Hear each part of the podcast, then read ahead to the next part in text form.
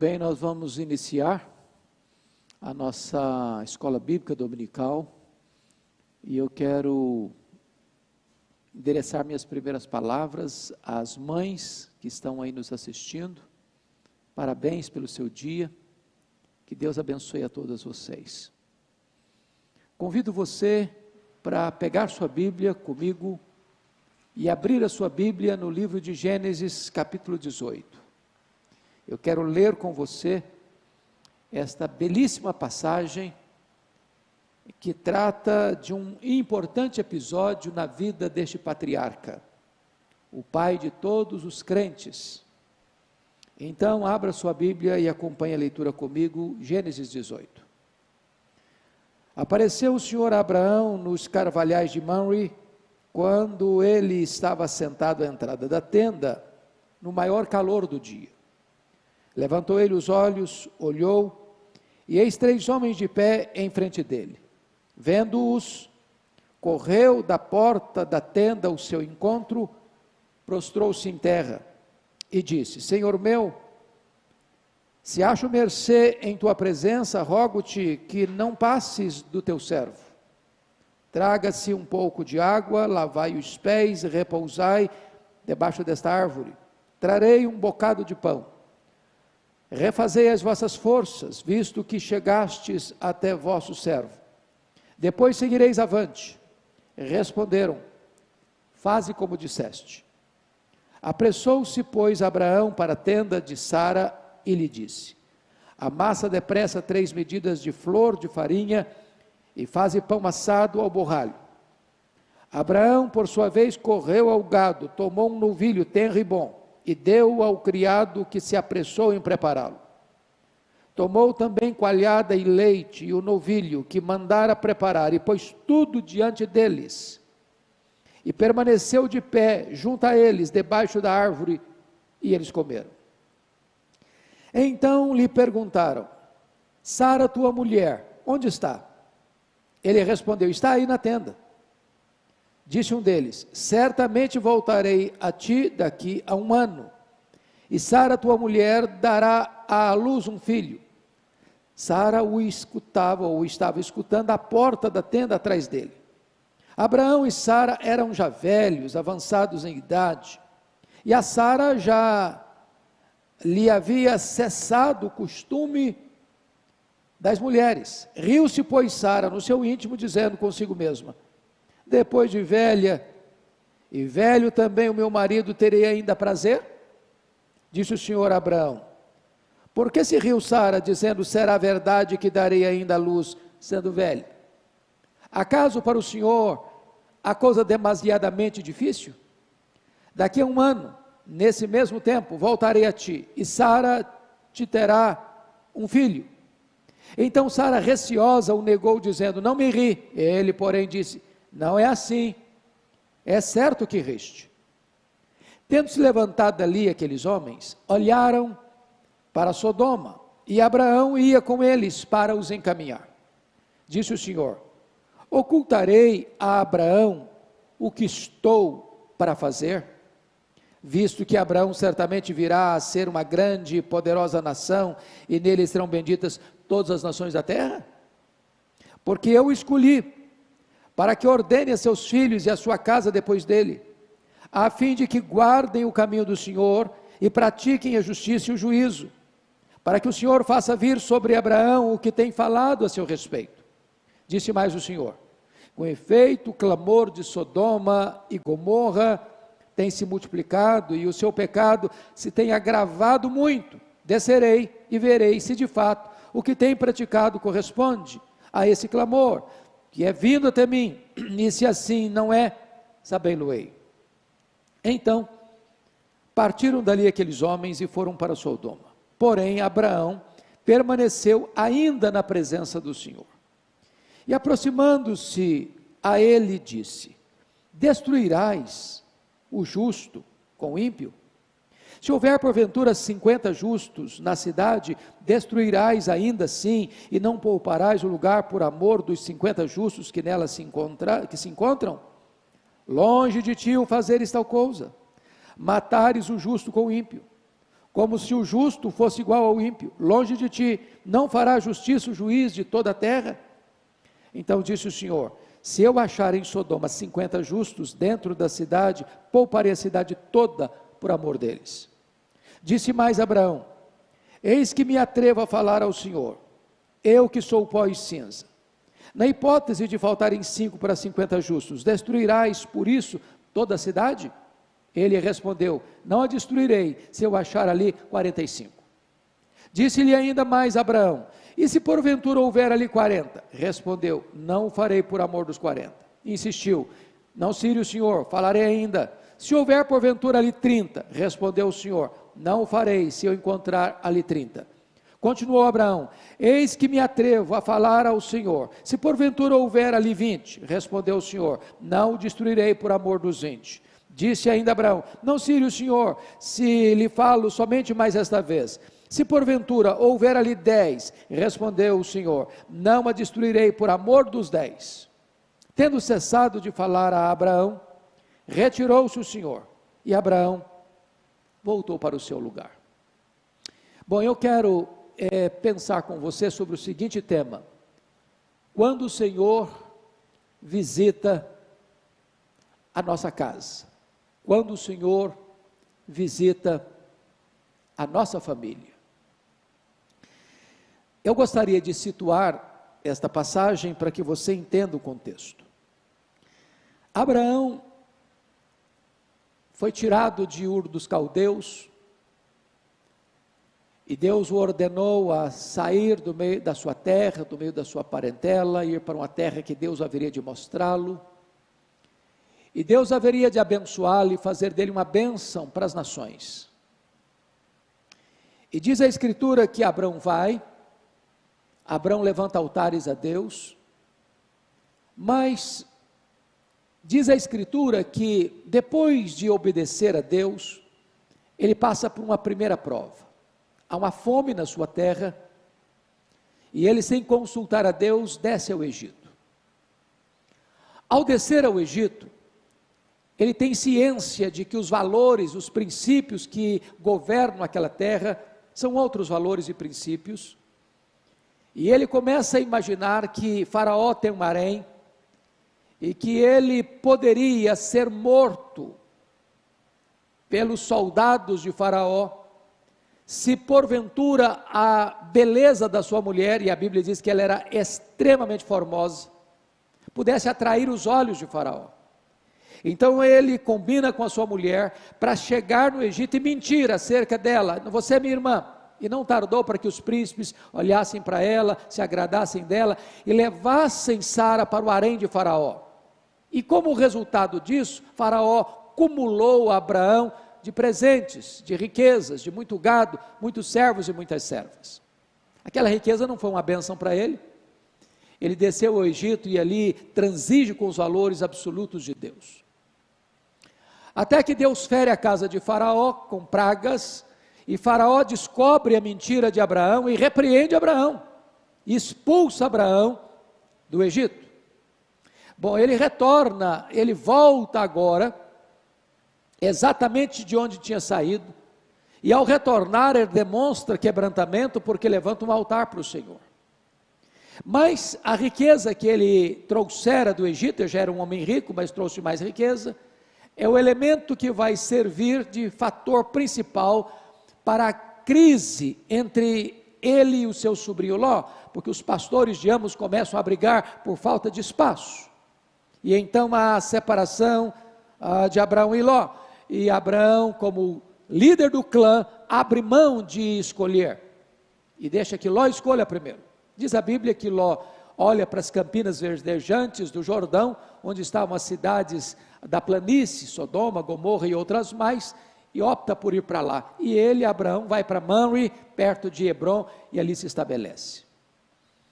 Depois, logo em seguida, no capítulo 14, a Bíblia nos informa de que houve uma invasão dos quatro reis lá da Mesopotâmia, lá da planície do Eufrates, contra os cinco reis da planície do Jordão, onde estava Sodoma e Gomorra e onde morava Ló e impõe sobre eles uma vassalagem, Depois de 12 anos de escravidão, esses cinco reis aqui da planície do Jordão se rebelam contra os quatro reis lá de, da Mesopotâmia e sofrem uma derrota cachapante. E esses reis lá da Mesopotâmia não só impõem uma derrota, mas levam o povo cativo e expoliam os seus bens. E Jó, Ló está no meio dessas pessoas que foram levadas escravizadas.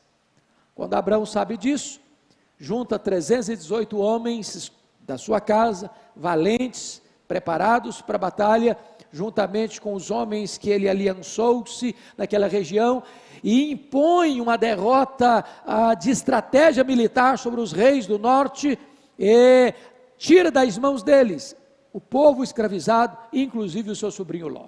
Pois bem, ah, quando você avança um pouco mais nas Escrituras para examinar esse assunto, você chega é, no capítulo 15 e Deus firma uma aliança com ele. E quando Deus visita-o, ele está muito triste, porque ele está com medo. Ele está com medo. E, e Deus aparece para ele e diz: Abraão, não fica com medo, não, não tenhas medo, eu sou o seu escudo. Ele está com medo de quê? Talvez de uma retaliação daqueles reis lá da Mesopotâmia. Ele está com medo por quê? Porque Deus prometeu que ele iria ser pai de uma grande nação e ele não tem filhos. Diz: vai ser o Eliezer, o meu, o, o, meu, o meu servo, o meu mordomo, que vai ser herdar toda a minha riqueza. E Deus faz uma aliança com ele e diz: olha, Abraão, faz o seguinte: sai da sua tenda, olha para o céu, quantas estrelas, se é que você pode. Assim será a sua descendência. Mas, como a vida é feita de começos e recomeços, os anos se passaram. E agora já tem exatamente 10 anos que ele tinha saído da terra e indo para eh, a terra de Canaã, a promessa não se cumpria. E aí, uma daquelas servas que ele trouxe do Egito, chamada Agar, vai ser um ponto de tensão na família dele, porque a mulher dele pensa assim: bom, é costume da nossa época quando uma mulher não pode dar filhos ao marido, ela pega uma das suas servas para que o marido coabite com ela, e os filhos dessa serva são considerados meus filhos. E então Sara propõe isso para Abraão. E Abraão não discute com a sua mulher, Abraão não orienta a sua mulher, Abraão não aconselha a sua mulher, Abraão anui, concorda com a sua mulher e coabita com Agar e vai gerar Ismael. Isso é chamado de sinergismo. É quando o homem tenta dar uma mãozinha para Deus, é quando o homem tenta cooperar com Deus, como se Deus não fosse suficientemente sábio e poderoso para dar conta daquilo que prometeu. Pois bem, isso gerou um sério problema para aquela família. Então, diz a Escritura, no capítulo 17, que quando Abraão completou 99 anos, Deus apareceu para ele e disse: Abraão, anda na minha presença e ser perfeito. E Deus firma uma aliança com ele e estabelece a circuncisão como selo dessa aliança. Deus é maravilhoso, porque é o Deus que perdoa, é o Deus que restaura. Você anda com Deus um tempo, depois você dá uma escorregada e você fraqueja, e Deus não, não desiste de você, Deus não abandona você, Deus volta a você, Deus propõe um recomeço com você, Deus restaura você, Deus renova você, Deus renova a sua aliança com você. E então, com 99 anos, Deus renova a aliança, muda o nome dele de Abrão para Abraão, de grande pai, para pai de uma multidão. Muda o nome de Sarai para Sara. E agora, logo em seguida, porque tem 99 anos, foi dentro daquele ano ainda, é que entra a passagem que acabamos de ler, capítulo 18. Quando Abraão está na sua tenda, na porta da sua tenda, é, lá nos carvalhais de Manry, é, assentado à entrada da tenda, calor imenso, hora mais quente do dia, talvez meio-dia. E ele olha, de frente dele tem três homens. E já naquele momento, Abraão tem um discernimento que não são apenas peregrinos, não são apenas ah, beduínos que estão caminhando por aquelas regiões desérticas ah, de Hebron. Ele reconhece que aqueles homens têm algo de especial e mais do que isso, que é uma visitação de Deus à sua casa, à sua tenda, à sua família.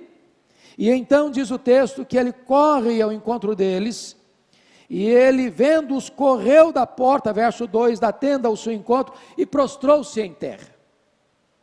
Prostrou-se em terra. É, quero destacar para você que alguns pais da igreja, e até mesmo o reformador Martim Lutero, chegou a pensar que esses três homens são a expressão do Pai, do Filho e do Espírito Santo, que seria uma representação da trindade ali para Abraão. Particularmente, e baseado na maioria dos estudiosos, eu preciso discordar desse pensamento, e penso eu que o texto nos leva a outra conclusão, porque na verdade, o que acontece ali é que nesses três homens, um desses homens representava o Senhor, Deus Jeová, Deus Javé. E você pode ler comigo, por exemplo, verso 13: Disse o Senhor a Abraão. Então, quem está falando não é um anjo. O verso 14: Acaso para o Senhor a coisa é demasiadamente difícil? O versículo 17, olha comigo: Disse o Senhor: Ocultarei a Abraão o que está para fazer, o que estou para fazer então, quem está falando aqui não é um anjo, é o Senhor, é um desses três homens, é a pessoa do Senhor. Olha ainda verso 22. Então partiram dali aqueles homens e foram para Sodoma, porém Abraão permaneceu ainda na presença do Senhor. E quando você avança um pouco mais no entendimento, você já vai lá para o capítulo 19, versículo 1: Ao anoitecer vieram os dois anjos a Sodoma então, enquanto Abraão fica com um dos homens, que é o Senhor, os outros dois homens são dois anjos. Então, o que eu quero levantar para você é a bênção de Deus chegar na sua casa, é a presença de Deus no seu lar, é Deus retornando à sua casa, para renovar com você a sua aliança, para trazer palavras de bênção, para trazer palavras de esperança, para trazer palavras de vida para um casal que já estava amortecido e não tinha a mínima possibilidade é, de gerarem filhos, o Senhor está vindo lá para dizer o seguinte: olha, daqui a um ano vai acontecer. Eu falei, eu prometi e eu sou poderoso para cumprir, porque para Deus, para o Senhor, não há coisa demasiadamente difícil. Talvez a maior necessidade que você e eu temos é da visita do Senhor, é da presença do Senhor na nossa vida, na nossa casa, na nossa tenda, na nossa família. É isso que está acontecendo aqui. E o primeiro retrato que eu encontro aqui de Abraão, então, nesse texto, Abraão, o anfitrião. O anfitrião. Então vamos olhar comigo, por gentileza, a partir do verso 3, porque Abraão, é, ele demonstra ah, uma solicitude imensa, uma alegria imensa, um prazer imenso, uma pressa é, extremamente eloquente para receber aqueles três homens na sua casa. Ele é um anfitrião e ele tem prazer nisso. Então vamos ver isso, por gentileza. Primeiramente, olha comigo o versículo 3, quando ele diz: Rogo-te que não passes do teu servo. Fica aqui, fica comigo. Lembra lá dos dois caminhantes de Emaús, quando disseram para o Senhor: já é tarde, fica conosco. É, é, é, essa consciência de que o Senhor é tão precioso para nós, é tão bom quando Ele está na nossa casa, é tão bom quando Ele está dentro da nossa família, é tão bom quando a presença dEle é real na nossa família, na nossa casa, no nosso lar. Segundo, olha comigo, ah, versículo 4, o que, que ele propõe? Traga-se um pouco de água é, isso era uma forma de acolhida calorosa, porque se caminhava a pé, por aquelas regiões desertificadas, muita poeira, e o primeiro gesto de que você era um bom anfitrião era que quando a pessoa chegava, você colocava água para lavar os pés.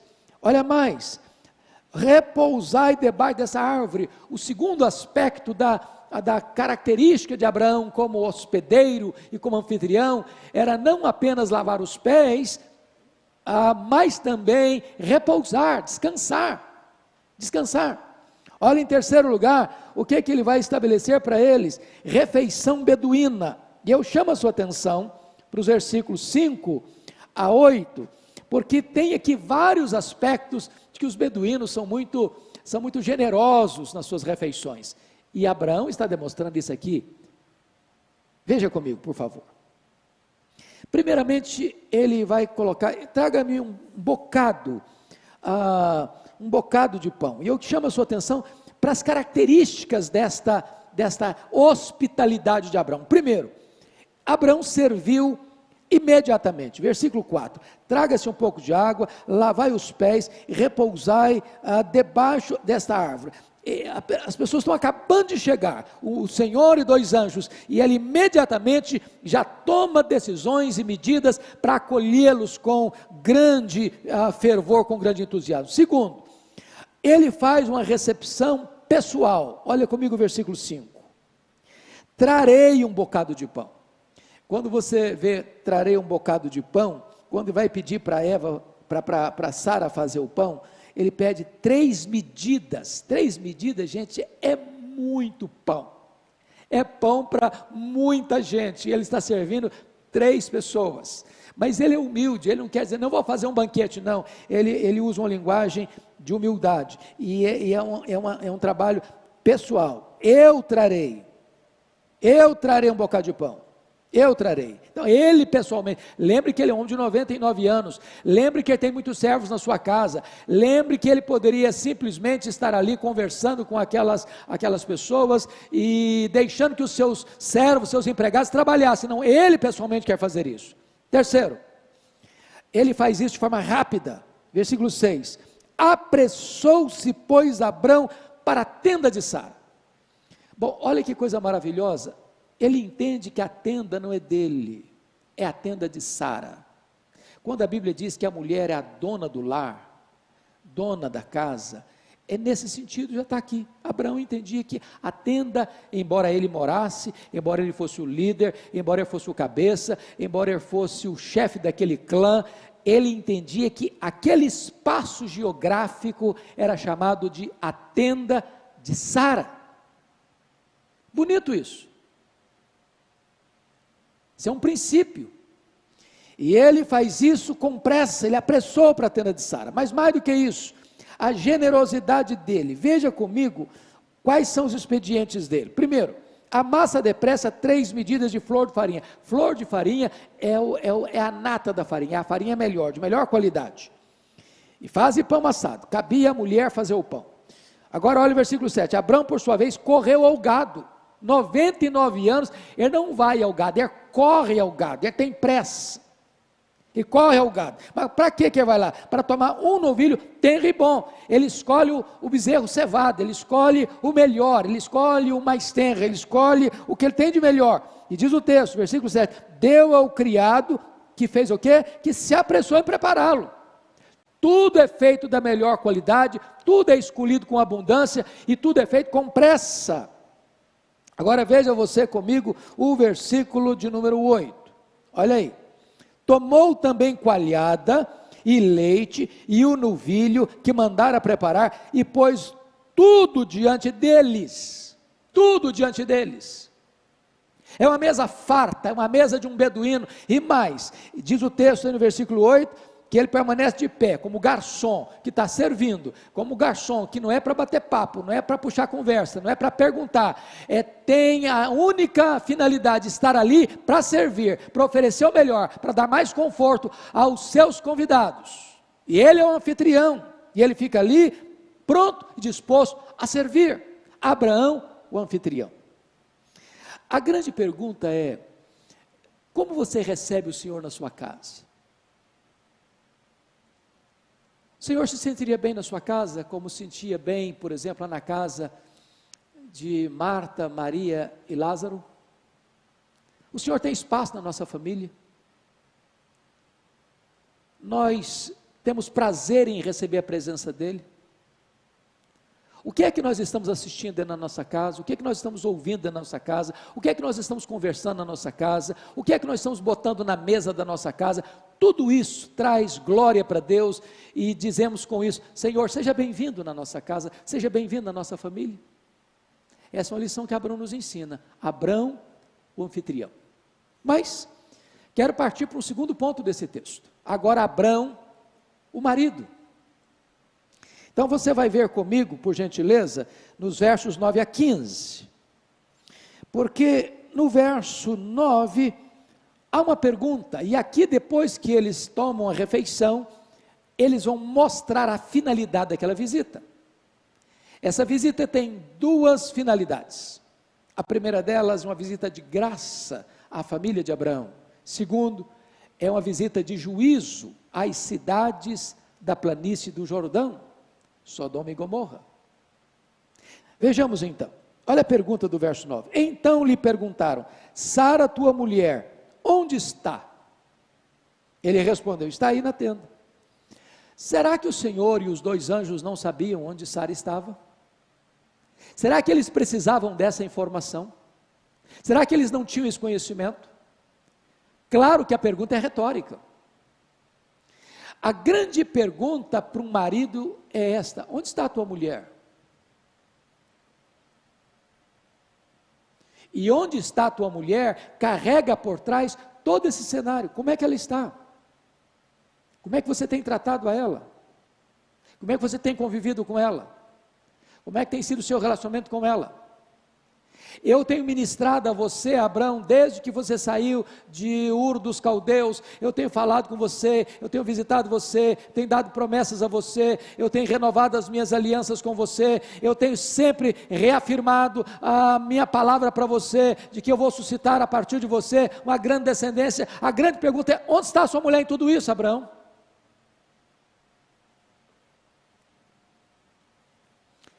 Você tem ministrado a sua esposa? A sua esposa é uma mulher mais crente, mais piedosa, mais cheia do Espírito Santo, porque convive com você, porque se relaciona com você. Onde está a tua mulher? Agora, note você que diante desta pergunta, que foi retórica, há uma promessa no versículo 9, eu chamo a sua atenção. No versículo 10, melhor dizendo. Disse um deles: Certamente voltarei a ti daqui um ano, e Sara, tua mulher, dará à luz um filho. Sara o estava escutando à porta da tenda atrás dele. Então, a pergunta tinha a ver com exatamente esse sentimento do coração de Sara, que haveria de ouvir mais uma vez e finalmente, pela última vez, esta promessa de que ela daria a luz a um filho. Só um detalhe agora: o tempo foi definido, daqui a um ano. Nem menos, nem mais. O Deus que promete, agora estabelece os limites do cumprimento da sua promessa. É daqui a um ano. Mas vamos ver a realidade agora, versículo 11. Porque esta promessa é feita num contexto de uma realidade complicada. Abraão e Sara eram já velhos, avançados em idade, e a Sara já lhe havia cessado o costume das regras.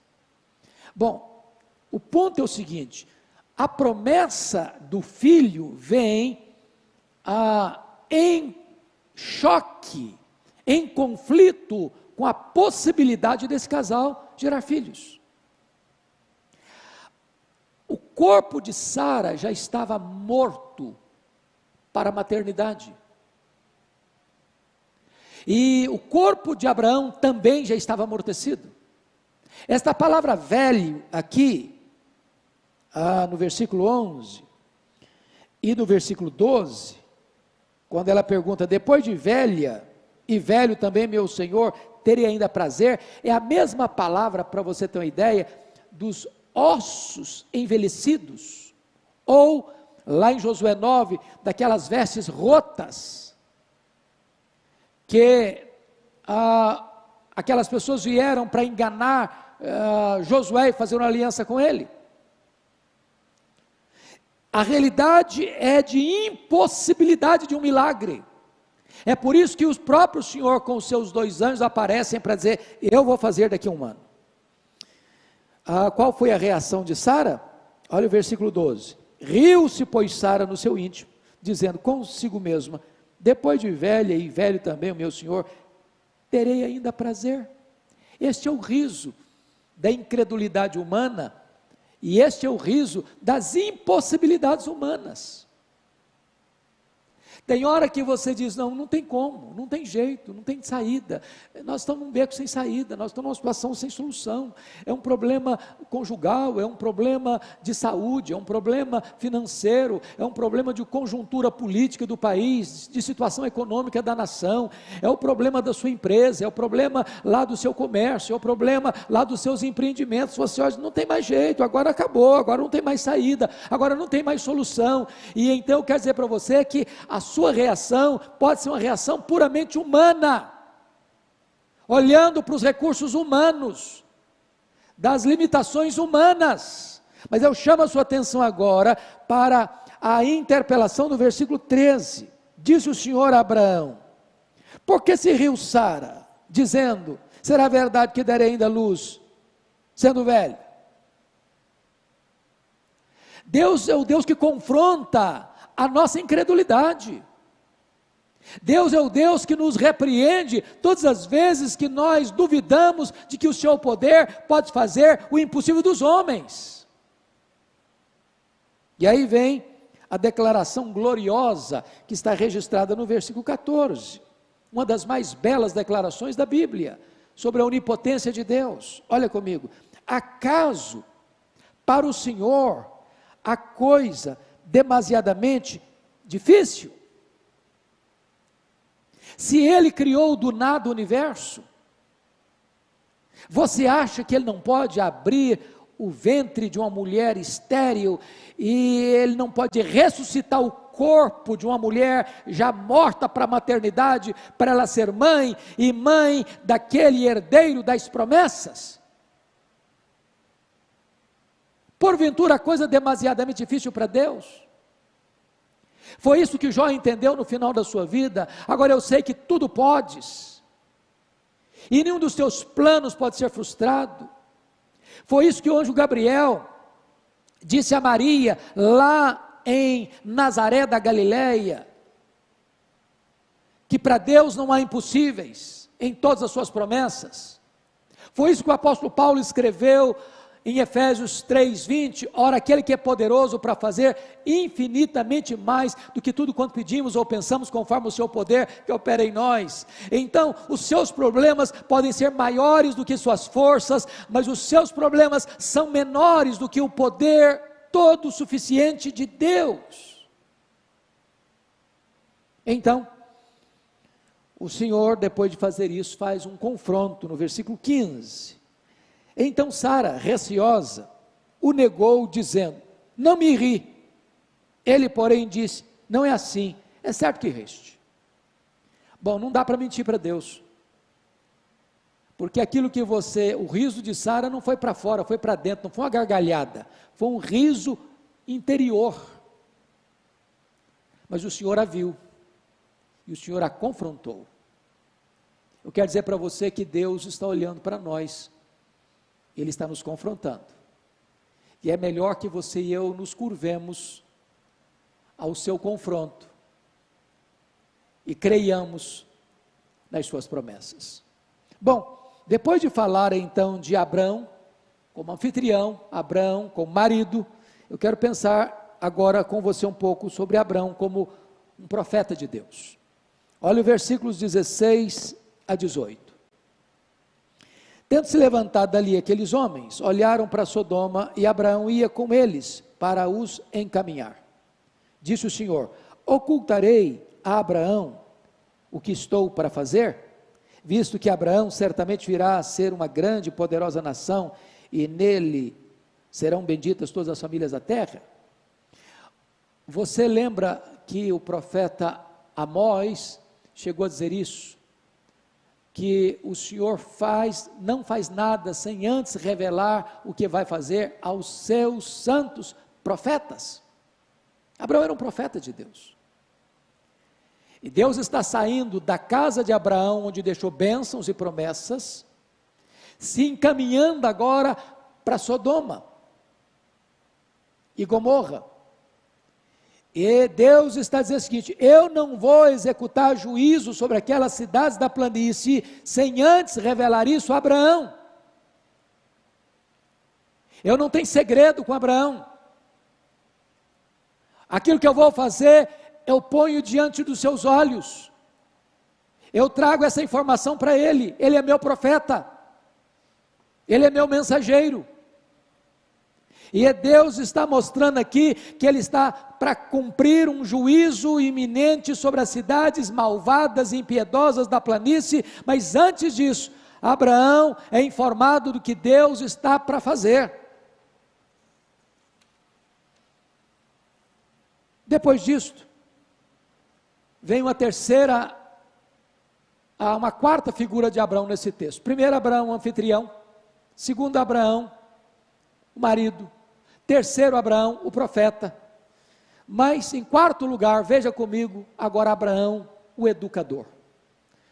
Você pode olhar comigo, por gentileza, o versículo 19, um dos mais belos textos da Bíblia. Está escrito assim: Porque eu o escolhi para que ordene a seus filhos e a sua casa depois dele, a fim de que guardem o caminho do Senhor e pratiquem a justiça e o juízo, para que o Senhor faça vir sobre Abraão o que tem falado a seu respeito. Ah, eu chamo a sua atenção para um ponto muito importante aqui. Para cada pessoa que Deus salva, ele tem um propósito, ele dá um propósito de vida. Por exemplo, por exemplo, o propósito de Noé foi construir a arca e salvar a sua família e recomeçar a povoação da terra. O propósito de Moisés foi ser o libertador do seu povo da escravidão do Egito. O grande propósito na vida de Josué foi introduzir o povo de Deus na terra prometida. O grande propósito de Davi foi é, estabelecer um reino sólido de Israel. O grande propósito de Deus na vida de Salomão foi a construção do templo de Jerusalém.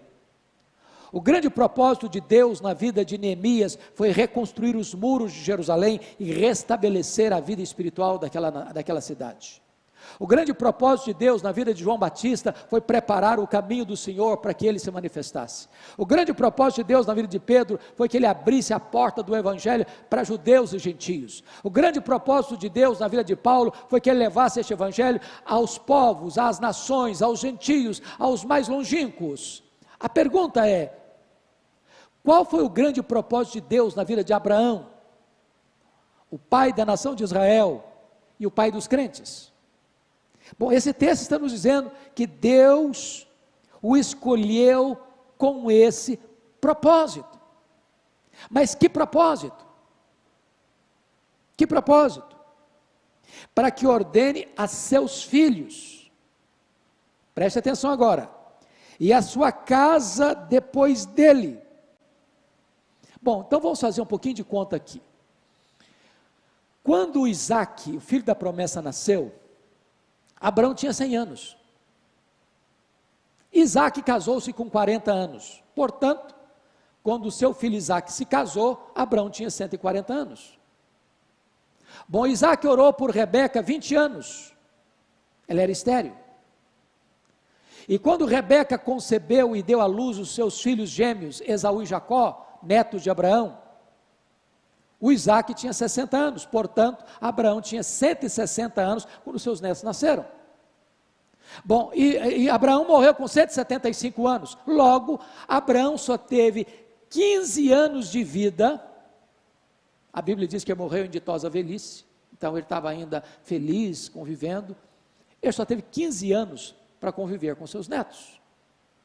Mas como assim como assim que o projeto de Deus na sua vida foi que ele, foi que ele, está escrito aí no versículo 19, ordenasse os seus filhos e a sua casa depois dele, a fim de que guarde o caminho do Senhor e pratique a justiça e o juízo. Se ele teve tão pouco tempo. E aí você vai entender Abraão, você vai entender Abraão e entender esse texto quando você vai para Hebreus capítulo 11 que ele viu as promessas e saudou-as de longe. Ele sabendo que ele era o pai dos crentes. É como se ele estivesse olhando lá da sua tenda em Manri, em Hebron, para os séculos para frente dele, para as gerações para frente dele, para as nações para frente dele, e para todos aqueles que o Senhor comprou com o seu sangue de todas as raças, povos, tribos, línguas e nações, e abençoando essas gerações, dizendo o seguinte: eu quero que a minha geração seja santa, eu quero que a minha geração seja comprometida com Deus, eu quero que a minha geração conheça Deus, eu quero que os meus descendentes sejam comprometidos com Deus. Abraão era um educador comprometido com as futuras gerações. A pergunta que eu faço a você hoje é: qual é o compromisso que você tem de educar seus filhos, seus netos e as suas futuras gerações? Você se lembra do rei Ezequias? Um homem de Deus, mas que cometeu um gravíssimo erro nesse particular. Quando ele tinha 39 anos de idade, Deus apareceu para ele e disse para ele: colocar em ordem a sua casa porque certamente ele morreria. E ele clama a Deus, ele chora diante de Deus, e Deus ouve a sua oração, estende-lhe a sua idade para mais 15 anos. E diz a Escritura que três anos depois de curado, ele gera um filho, chamado Manassés.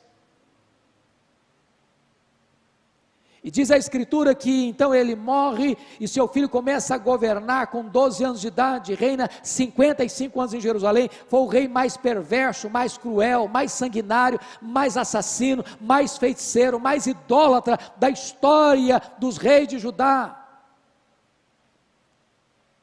E diz a Escritura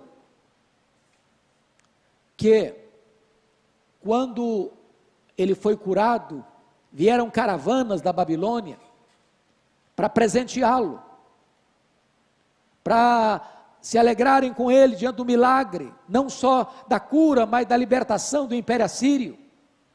E diz a Bíblia que Ezequias abre os seus tesouros da sua casa e mostrou quão grande era, quão grande, quão poderoso ele era, quão rico ele era, quão esplendoroso ele era, e não disse uma palavra sequer de exaltação a Deus, de gratidão a Deus.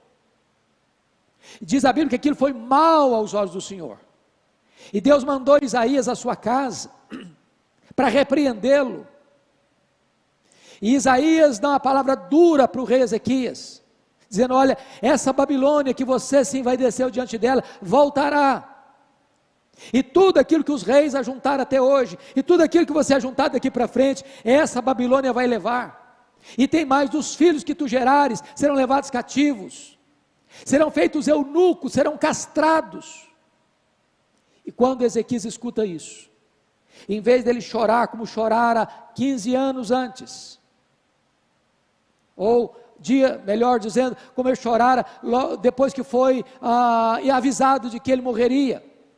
Diz a Escritura que depois dessa tragédia de que ele é informado que seus filhos serão cativos serão castrados, ele responde assim: boa essa palavra.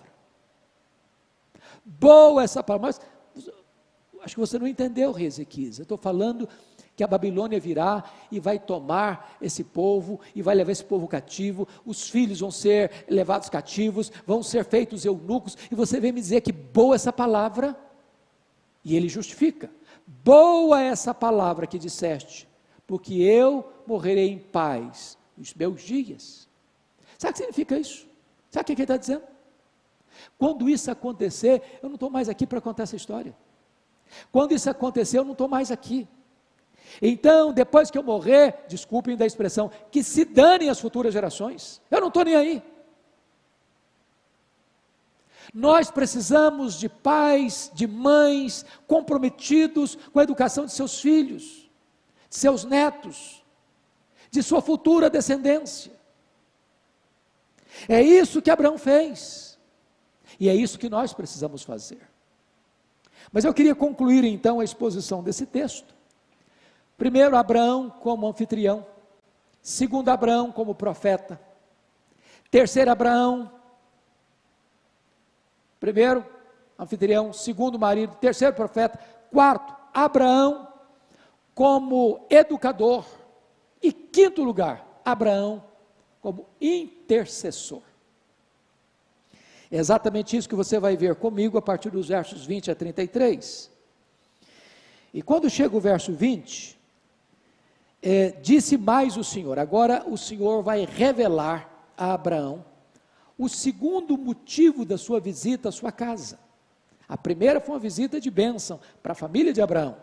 A segunda razão da visita à casa de Abraão, porque ele era um profeta de Deus, era avisar a ele de que haveria um juízo sobre as cidades da planície. Então escuta o verso 20. Disse mais o Senhor: com efeito, o clamor da cidade de Sodoma ou o clamor de Sodoma e Gomorra tem se multiplicado e o seu pecado se agravado, tem se agravado muito, muito. Então a primeira coisa que você nota aqui, o agravamento do pecado, e aquelas cidades já tinham sido abençoadas por Abraão, que libertou o seu povo e tirou os espólios de guerra das mãos daqueles reis do norte, e eles poderiam ter reconhecido a boa mão de Deus e se arrependido, mas o contrário, depois da libertação, eles continuaram pecando e agravando ainda mais o pecado. Era uma cidade promíscua, era uma cidade onde a relação sexual das pessoas era contrária à natureza, era uma cidade violenta, e este, esta violência da cidade, as pessoas que eram violentadas nessa cidade, esse clamor subiu até Deus. Deus se importa com a cidade e Deus vê os pecados da cidade. Mas, em segundo lugar, você nota que antes de Deus aplicar o juízo, Deus investiga primeiro. Deus nunca aplica um juízo sem um diagnóstico primeiro. Então veja comigo o verso 21. Descerei e verei se de fato o que tem praticado corresponde a esse clamor que é vindo até mim, e se assim não é, sabê-lo. É claro que essa é uma linguagem humana, antropomórfica, para descrever esta cena para nós, que Deus não aplica o juízo sem antes investigar. Deus é justo. Deus não inocenta o culpado, e Deus não culpa o inocente. Bom, agora então vem o intercessor, permanecendo na presença do Senhor. Olha o verso 22. Então partiram dali aqueles, aqueles homens e foram para Sodoma. Eram três homens: um era o Senhor e dois anjos. Porém, Abraão permaneceu ainda na presença do Senhor. Então, preste bem atenção, preste bem atenção agora. São três homens: um é o Senhor, dois são anjos. Os três estão saindo juntos da casa do Abraão. Abraão, como um bom anfitrião, não só a, dá a eles um banquete, mas também os conduz na estrada para onde estão indo.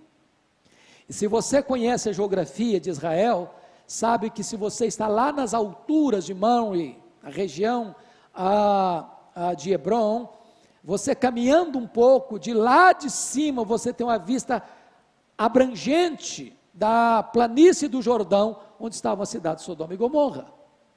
Mas Abraão fica com o Senhor, uma das pessoas desses três homens, é o Senhor, e ele permanece na presença do Senhor, conforme o registro do verso 22. Porém, Abraão permaneceu ainda na presença do Senhor. E para que que permaneceu? Para interceder, para se colocar na brecha. Abraão tem compromisso com Deus e tem amor aos homens. É o intercessor. E a outra coisa, em quarto lugar, que eu chamo a sua atenção, que ele apela para o caráter justo de Deus. Chama a sua, sua atenção para o verso 23, olha aí. E aproximando-se, ele disse: Destruirás o justo com o ímpio. Olha o verso 25, porque é lapidar o verso 25. Longe de ti, Abraão faz uma apologia do caráter justo de Deus. Longe de ti o fazeres tal coisa, matares o justo com o ímpio, como se o justo fosse igual ao ímpio. Longe de ti, não fará justiça o juiz de toda a terra. Essa é uma forma de você interceder é de você relembrar, é você trazer à tona na sua oração quem é Deus. Deus tem compromisso com Ele mesmo, Deus tem aliança com Ele mesmo, Deus tem compromisso com o seu caráter, Deus tem compromisso com os seus atributos. E Abraão está recordando a Deus quem Deus é. Diz, o Senhor não vai destruir o ímpio com o justo, porque tu és justo, e sendo tu justo, tu não has de destruir o piedoso com o ímpio, o impuro com o puro.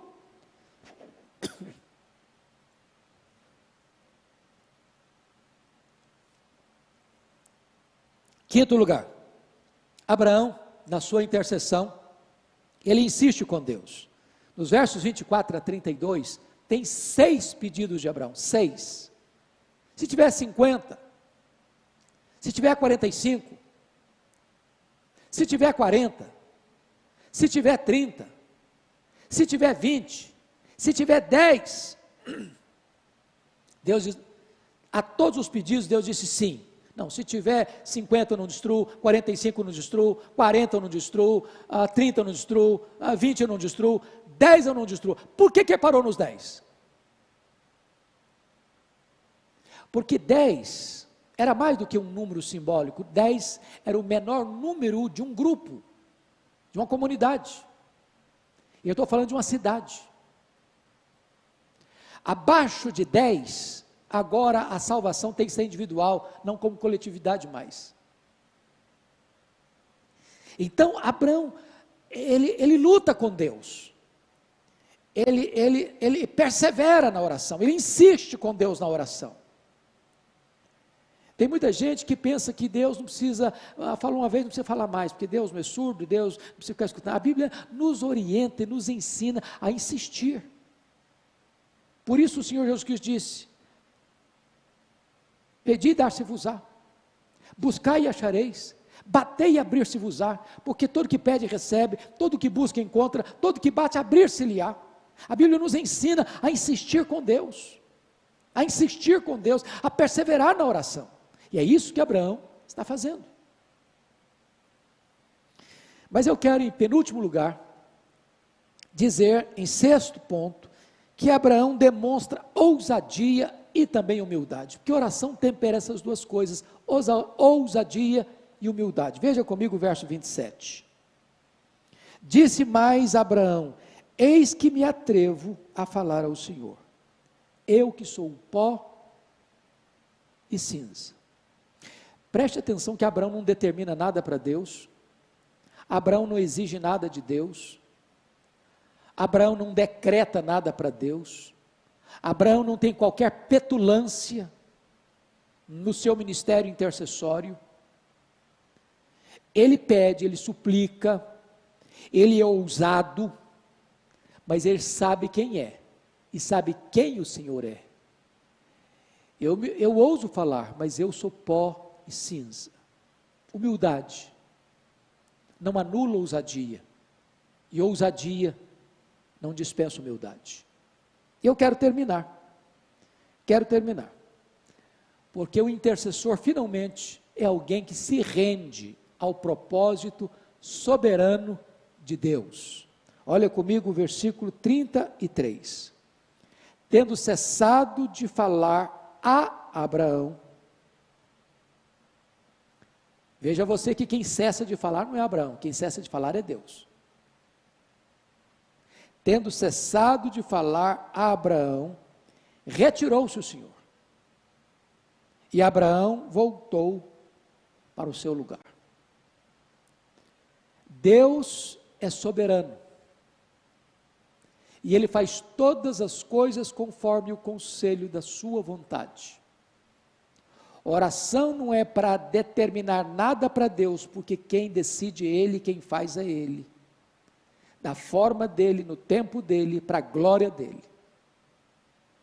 Então, nesse momento, depois que Abraão chega ao número mínimo de um grupo, de uma comunidade, Deus cessa de falar com ele.